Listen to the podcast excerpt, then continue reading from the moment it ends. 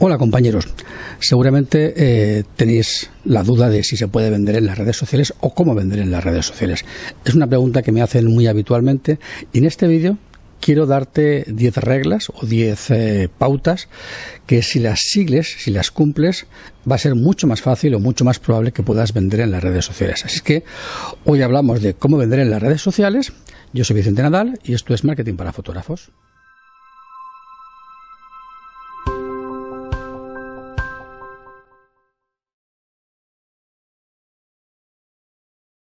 Lo primero que me gustaría explicarte o aclararte es qué es vender en las redes sociales. Piensa que las redes sociales realmente no son un lugar específico para obtener una venta. Es decir, tú en las redes sociales no vas a decir tengo un kilo de manzanas, ¿quién me lo compra? Realmente no es el lugar, ¿vale? Eso sería un e-commerce, una tienda online. Sin embargo, en las redes sociales se pueden producir muchas acciones que te acercan a la venta. Por tanto, eh, dentro del mundo del marketing, cuando hablamos de vender en las redes sociales, a veces también hablamos de pequeños pasos que nos ayudan a vender en las redes sociales. Por ejemplo, si yo consigo tener más fans, estoy más cerca de poder vender, probablemente. Si yo consigo que mis fans interactúen con mis publicaciones, es probable que esté más cerca de conseguir una venta. Esos elementos, esos pasos, no son ventas en sí mismos, pero sí que se consideran pasos, eh, digamos, que sin ellos va a ser muy difícil, prácticamente imposible conseguir la venta. Por lo tanto, sin ser técnicamente una venta como tal, sí que son, digamos, microventas o micro, micropasos que te acercan a una venta. Por lo tanto, tenemos que pensar que si es posible vender en las redes sociales es gracias a los fans. Es decir, los fans son realmente los artífices de esta venta. Pero muchas veces entramos en eh, conversación o en discusión con otros compañeros acerca de qué es más importante, la cantidad de los fans o la calidad de los fans. Es evidente que es más importante la cantidad de los fans. Por lo tanto, acumular fans eh, tener 10.000, 50.000, 80.000, 100.000 fans en Facebook, en Twitter, en cualquier red social, realmente no es relevante. Lo relevante es lo activos que sean tus fans. Cuando hablamos de actividad, estamos hablando de hasta qué punto tus fans comparten tu contenido, hasta qué punto tus fans comentan, divulgan, te dejan likes o elementos positivos en tus entradas, en tus, publicaciones, y hasta qué punto tus fans son capaces de referenciarte, de recomendarte a otros amigos o a otros fans suyos. Si tus fans no hacen nada de eso, sean muchos o sean pocos, evidentemente tus fans no te van a servir. Tus fans te van a servir en la medida en la que sean capaces de hacer este tipo de cosas. Por lo tanto, cantidad de fans no, calidad de fans sí. Bien, llegado a este punto, vemos que evidentemente las ventas van a depender de los fans y los fans necesitan ser de calidad. Pero por tanto, ¿Cómo conseguimos fans de calidad? Es decir, ¿cómo conseguimos esos buenos fans? ¿Cómo conseguimos una buena comunidad? Y es aquí donde entramos con estas 10 reglas o estos 10 pasos, estas 10 sugerencias que te voy a dar para que consigas una comunidad de fans proactivos que te ayuden a vender que bien o ellos mismos te compren o que ellos te recomienden con suficiente fuerza como para que puedas conseguir las ventas. Así es que vamos con esos 10 puntos fundamentales para mí que sirven para poder lograr ventas en las redes sociales. Primer punto importante es poner en las redes sociales contenido de calidad. Tú has de compartir contenido de calidad. Eso no quiere decir que el contenido tenga que ser siempre tuyo. Tú podrías compartir contenido de calidad de otros autores, de otras procedencias, pero siempre ha de ser contenido de calidad. Claro, ¿Qué es contenido de calidad? Cuando hablamos de contenido de calidad es contenido que le interese de verdad a tus fans. Cuando hablamos de tus fans estamos hablando de potenciales clientes. Tú piensa en tu cliente ideal. ¿Cómo es tu cliente? ¿Qué es lo que le interesa? ¿Qué está buscando? ¿Qué tipo de información necesita? ¿Qué es lo que realmente le soluciona la vida en el mundo de la fotografía o en el mundo alrededor del evento que tú le puedes fotografiar, ya sea una boda, un bautizo, una comunión. Bien, pues toda aquella información que sea útil para tu fan, para tu cliente ideal, es información de valor y por tanto es información que tú tienes que volcar. De nada le va a servir a tu fan que tú pongas todos los días 10 fotografías de trabajos tuyos porque si eso no le soluciona la vida no va a estar interesado. Estarán interesados otros fotógrafos o aprendices de fotógrafos, pero no tu cliente. Y tú tienes que buscar tu cliente, no otros fans que sean potenciales fotógrafos en el futuro o compañeros tuyos, ¿vale? Primer paso entonces, poner contenido de valor, contenido de calidad. Segundo paso, ser constante. De nada sirve publicar cosas interesantes para tus posibles fans y dejar dos meses sin publicar, publicar al mes siguiente dos días, luego dejar de seguir, luego publicar un día cuatro cosas seguidas, en fin, esa situación, digamos, tipo ahora estoy, ahora no estoy, es, digamos, contraproducente porque tus fans se marean, porque tus fans no tienen una continuidad contigo y porque además las mismas, los mismos algoritmos de las redes sociales, ya sea Facebook o, en las que sea, o Instagram, están valorando tu constancia también para poner en marcha tus contenidos y publicarlos más. Luego, si tú pierdes la constancia, las redes sociales también te puntúan menos y dejan menos visibilidad a tu contenido. Por tanto, contenido de calidad y constancia. Son dos puntos fundamentales. Otro elemento que es importante y que habrás deducido de los anteriores es que no puedes estar hablando al 100% de tu, de tu vida, de tu trabajo, porque eso no es aportar contenido de valor.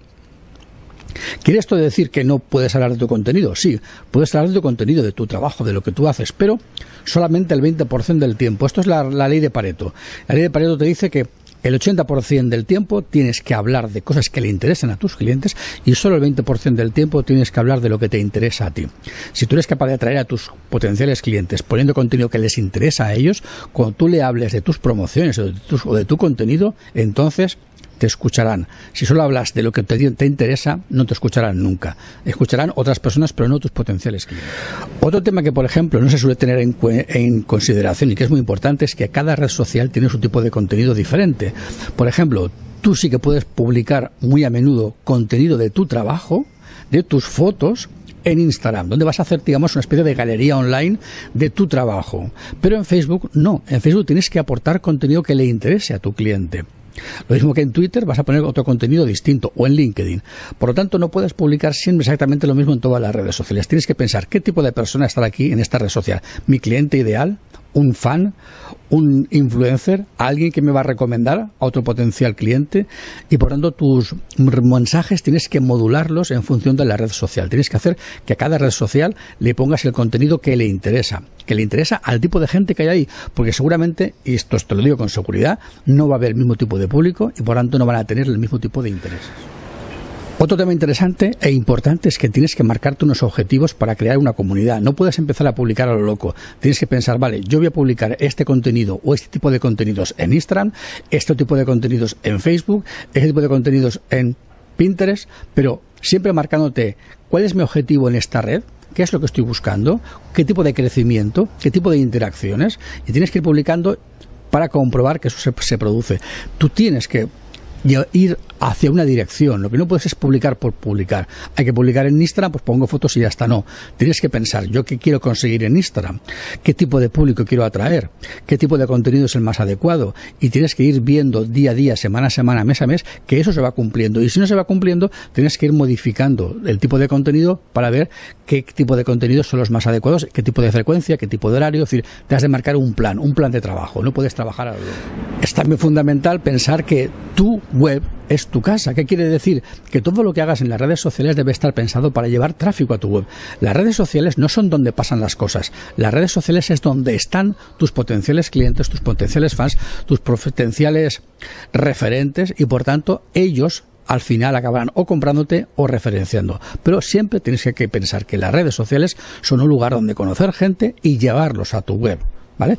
El elemento clave de tu visibilidad es tu web y las redes sociales es donde tú vas a pescar para luego llevarlos a esas personas a tu página web. Es tu página web donde pasan las cosas y por tanto has de ver a las redes sociales como el lugar donde tú pescas influencia, pescas gente y la llevas a que visite tu web.